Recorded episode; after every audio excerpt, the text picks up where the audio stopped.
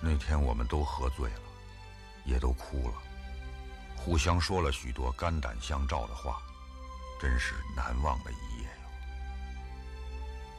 几天后，我和北燕正式举行了婚礼，他父母单独找我谈了一次话，问我是不是隐瞒了年龄。我跟老人家说，我从一生出来就显得比别的孩子老。